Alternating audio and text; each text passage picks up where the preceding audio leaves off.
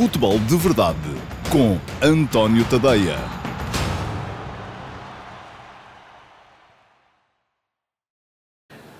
Olá, muito uh, bom dia. Eu sou o António Tadeia e este é o Futebol de Verdade. Só preciso da minha cábula para começar em condições. Isto, a pessoa chega aqui de repente e não sabe, não traz tudo. Bom, Hoje uh, vamos falar um, de muita coisa. Vamos falar do jogo do Futebol do Porto ontem, da, da, vitória excelente que o Futebol do Porto obteve ontem na Rússia, frente ao Krasnodar. Vamos antever uh, os uh, jogos que o Vitória Sport Clube e o Sporting Clube Braga vão fazer hoje, frente ao Ventos Pils e ao Brondbo. Um, dois jogos importantes, mas onde ainda não estão as maiores dificuldades que as duas equipas do Minho vão enfrentar para chegar até à Liga Europa. Vou explicar um bocadinho aquilo que vai ser o antoniotadeia.com, que vai estar online a partir da meia-noite de hoje, portanto, a partir da meia-noite e um minuto de amanhã, sexta-feira, dia 9, tal como estava uh, prometido. E uh, ainda vou responder a uma das perguntas que forem deixando na caixa de comentários. Já sabem, uh, podem ir deixando perguntas. Não tem que ser sobre os temas de que estamos a falar e depois a produção vai escolher uma das perguntas para que eu possa responder aqui em direto. Já sabem, aquelas que não forem respondidas hoje podem sempre ser respondidas no Q&A que vamos fazer lá mais para o final da semana. Começamos pelo Porto. Excelente resultado, boa exibição do Clube Porto na Rússia frente ao Krasnodar. Não era um, um, jogo fácil, não era um campo fácil, porque basta lembrar que ainda na época passada o Krasnodar andou na Liga Europa, conseguiu ali vencer o Sevilha, conseguiu vencer o Standard Liège, não perdeu nem com o Valência, nem com o Leverkusen, uh, empatou esses jogos, e isso significa que é uma equipa, sobretudo nos jogos em casa, difícil de defrontar. No entanto, o do Porto controlou o jogo, uh, ganhou, ganhou com justiça. Não concordo com Sérgio Conceição quando ele diz que os números deviam ser mais dilatados, não vou tão longe. Acho que a vitória do Porto é justa, não me parece que aquilo que se passou em campo justificasse uma vitória mais ampla do que a vitória pela margem mínima que acabou por se verificar. E é uma vitória que acaba por servir perfeitamente para eh, que o Futebol Porto traga uh, alguma margem de conforto para o jogo da segunda mão, em casa, frente a este mesmo Krasnodar, já na próxima terça-feira, onde vai decidir se segue ou não em frente para o play-off, que esse sim dará acesso uh, à fase de grupos da Liga dos Campeões. Questões sobre o jogo. Ora bem, o Futebol Porto começou melhor. Começou melhor, Marega entrou Vê-se que não está ainda com a explosão uh, que o caracteriza, mas mesmo assim é um jogador capaz de desequilibrar. O, o Sérgio Conceição adotou o mesmo esquema que vinha adotando na época passada, um esquema em que Marega cai muito sobre a direita do ataque, em que o médio que parte do lado direito vem muito para o interior uh, uh, do, do, do meio-campo, fazendo terceiro médio. Foi Romário Baró quem ocupou essa, quem desempenhou essa missão na partida de ontem. E um, os desequilíbrios que Marega ia causando, sobretudo nas costas do defesa esquerdo da equipa do Krasnodar, acabaram por ser uh, importantes para a forma como o Porto entrou no jogo. ele, é Marega quem tem as duas primeiras ocasiões de, de que quem, cria, quem gera o desequilíbrio que leva às duas primeiras ocasiões de, de golo no jogo. A primeira após um excelente passe de Sérgio Oliveira, que recupera a bola e a mete nas costas da defensiva adversária, e Marega desperdiçou uh, na cara do guarda-redes. Aí está. Não é um jogador extraordinário em termos de definição, é um jogador muito bom em termos de criação de desequilíbrios. Depois, quando é preciso definir, meter a bola lá dentro, fazer o último passe, a coisa acaba por não funcionar tão bem. E foi isso que se viu também na segunda situação. Marega, mais uma vez, a ganhar as costas da, do defesa esquerda adversário adversário a ganhar a linha de fundo, a colocar a bola rasteira, mas aí perdeu o timing uh, e a finalização não foi boa, nem de, de Soares, nem uh, de Corona. Isto significa que o Porto acabou por uh, não marcar cedo, conforme se calhar até teria justificado, e acabou depois por revelar algumas dificuldades no, no, plano defensivo, sobretudo porque os dois jogadores que ocupavam o corredor direito da equipa do Futebol do Porto são dois jogadores que são relativamente novos nas dinâmicas da equipa. E o corredor direito do Porto é aquele que tem uma hum, interpretação tática mais complicada. Porquê?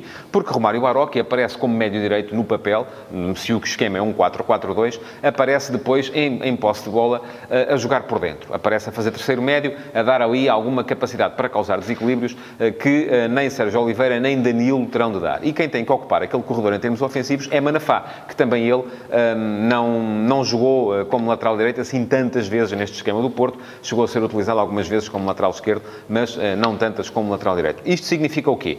Que quando a equipa entrava em momento de transição defensiva, eh, muitas vezes Baró não acompanhava. Uh, e não era suficientemente rápido a chegar ali até àquela posição, uh, fazendo com que uh, Manafá fosse apanhado em situações de igualdade ou de inferioridade numérica. Isso permitiu que o Krasnodar conseguisse alguma capacidade para criar perigo também por aquele lado, e foi o Krasnodar quem acabou a primeira parte na moto de cima. Não marcou também. Acredito que Sérgio Conceição tenha uh, procurado corrigir uh, isto no, no balneário. Mas o início da segunda parte, Uh, o facto do jogo ter recomeçado outra vez equilibrado, se adivinhar que o gol podia aparecer num lado ou no outro, e o facto de Baró ter visto o cartão amarelo logo a abrir a segunda parte, levou Conceição a mudar não só uma unidade, Romário Baró por Luís Dias, mas também as nuances do sistema. Porquê? Porque com Luís Dias a jogar sobre a esquerda, com Corona a jogar sobre a direita, embora Corona também procure bastante os terrenos interiores, e Dias também o faz, a verdade é que o Porto apareceu mais próximo de um 4-4-2 mais clássico, uh, com Soares e Marega a ocuparem posições mais, mais centrais. Isto deu uma segunda parte mais uh, equilibrada, mas a dada altura o que se começou a reparar foi que o Porto estava a começar a entrar em déficit físico. E uh, nesse momento o Krasnodar subiu de produção, esteve mais perto do gol. Valeu a grande defesa de Marchesin, uh, a remate de Cabela.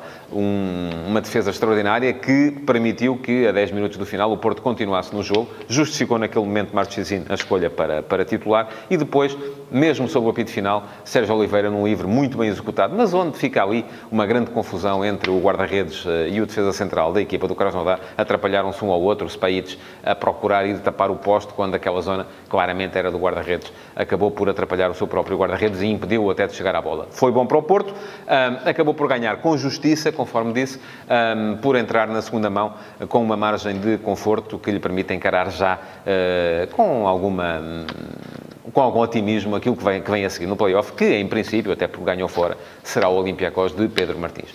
Um adversário que está ao alcance dos Dragões, mas onde vai ser preciso também, mais uma vez, foco e concentração máximos.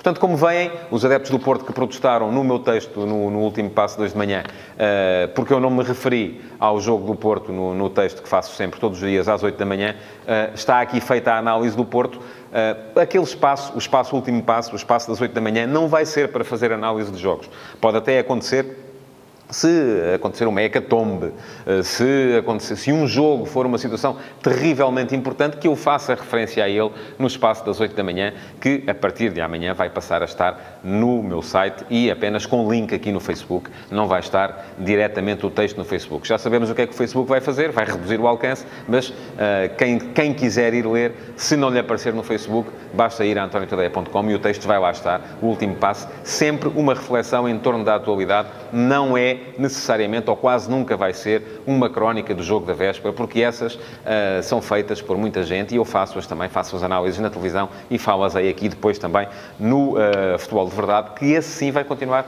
em direto sempre no Facebook ao meio-dia e meia e depois, uh, quem quiser ver, também pode vê-lo no site, no e pode vê-lo no meu canal de YouTube, da mesma forma que o pode ver na IGTV, se me seguirem no Instagram. Ora bem, hoje mais dois jogos e dois jogos importantes para Sporting Clube Braga e Vitória Sport Clube. Uh, Parece-me ainda assim que tanto Braga como Vitória uh, não têm aqui os adversários ainda que possam ou que tenham condições para os afastarem da possibilidade de chegar à fase de grupos da Liga Europa. A seguir já vai ser diferente, porque me parece que a seguir tanto Braga como Vitória vão ter adversários, se calhar ao nível de Liga dos Campeões. E isso já é mais complicado, vão, vão ser muito mais complicados de, de, de, de negociar, de manobrar, se as equipas portuguesas lá chegarem, como todos esperamos. O Braga um, vai defrontar fora o Brondbo. Um, o Brondbo é uma equipa que já não está a viver aqueles momentos áureos que chegou a viver, sobretudo na década de 80, uh, ah, quando uh, chegou inclusive a estar nos quartos de final da Liga, da, da, na altura da Taça dos Campeões Europeus. Um, é uma equipa que está, segue em terceiro lugar no campeonato dinamarquês, bem longe já tanto do Copenhaga como do Midtjylland, mas é uma equipa que já perdeu três vezes esta época, tem poder físico, tem alguns jogadores importantes, uh, o trio alemão, Kaiser, Schwab, Jung e o ponta de lança polaco Wilczek são jogadores que podem uh, desequilibrar, mas ainda assim e apesar uh, do facto do Brondby estar com muito mais ritmo, já fez oito jogos de competição esta temporada, uh, não me parece que seja adversário que possa afastar o Sporting Clube Braga. O Braga vai, e Sapinto disse-o, aquilo que quer uh, para esta partida é poder regressar em condições de discutir ou de disputar a eliminatória no, na Pedreira, em Braga, e eu creio que isso vai acontecer. Acredito que o Sporting Clube Braga tem, mantendo a estrutura da época passada como mantém, acrescentando-lhe André Horta, de, que está de regresso do, do, dos Estados Unidos e estou muito curioso por ver que sociedade é que entre a extrema-esquerda e o, o, lugar de média interior-esquerda, André Horta e Ricardo Horta, podem estabelecer um com o outro, um, porque são os dois irmãos, conhecem-se bem e podem criar por ali também eles muito desequilíbrio. Curioso também de ver como é que vai funcionar a associação entre Wilson e Eduardo, que à partida deve partir da direita, com uh, o ponta de lança, que deve ser o ponta de lança mais móvel, Paulinho. Em jogos em casa poderá eventualmente uh, Sapinta optar por, por ação, um ponta de lança mais de referência e mais jogador de área, mas ainda assim, muito curioso de ver como é que funciona o Sporting Clube Braga em termos de dinâmicas ofensivas. Em termos defensivos, a estrutura é aquela que estava na época passada, portanto não vejo razão para que a equipa funcione pior do que vinha funcionando.